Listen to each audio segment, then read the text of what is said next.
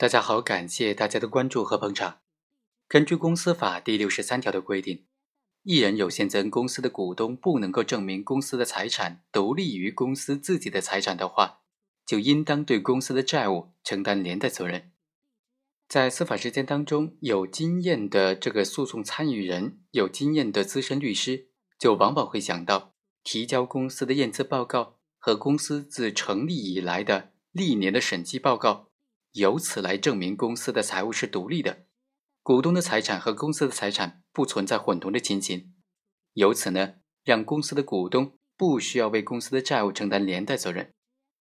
那像这样的举证的效果如何呢？公司的验资报告和历年的审计报告究竟能不能证明公司的财务是独立的呢？今天就通过这个案件和大家来谈一谈。法院就认为呢，关于本案的这个股东。强某他应不应该为公司的债务承担连带责任的问题呢？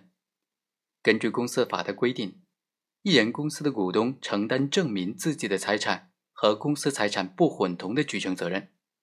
对此，可以从公司财务是否独立于公司的股东个人，公司是否有完整真实的财务管理制度、现金管理制度和会计账簿、资金往来等等是否明晰、是否清楚。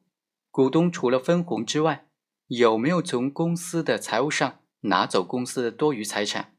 公司和股东有没有使用不同的账户？公司的盈利和股东的收益有没有明显的区分？等等方面进行综合的考察分析。根据这些思路啊，法院经过审理就认为，强某虽然在一审、二审期间提交了他的公司的验资报告、财务会计制度、财务会计报告。审计报告等等四份证据，但是他提交的验资报告、财务会计制度是有瑕疵的。财务会计报告、审计报告的形式不合法，内容不真实。具体来说，首先，这个公司提交的财务报告、财务制度，它是采用的格式化的文件，它的内容存在明显的漏洞。比如说，这个制度的第十四条规定说，公司股东之间。可以相互转让他的全部或者部分出资，但实际上这个公司是一人公司，所以就不存在股东之间相互转让的问题。这个制度第二十五条又规定，房屋营业用房折旧年限为二十年，但实际上这个公司的办公用房是租赁来的，限期为三年，不存在所谓的折旧问题。其次。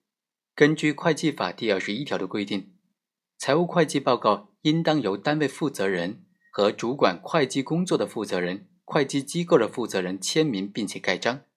但是，从这个公司提供的财务会计报告的利润表、资产负债表当中，并没有个人的签名，形式上是不合法的。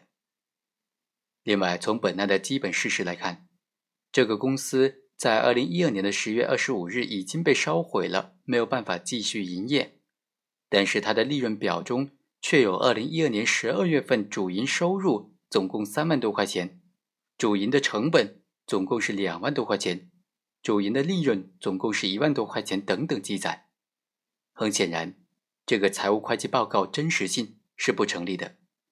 根据公司法第六十二条的规定，一人有限责任公司。应当在每一个会计年度年终的时候编制财务会计报告，并且经过会计师的审计。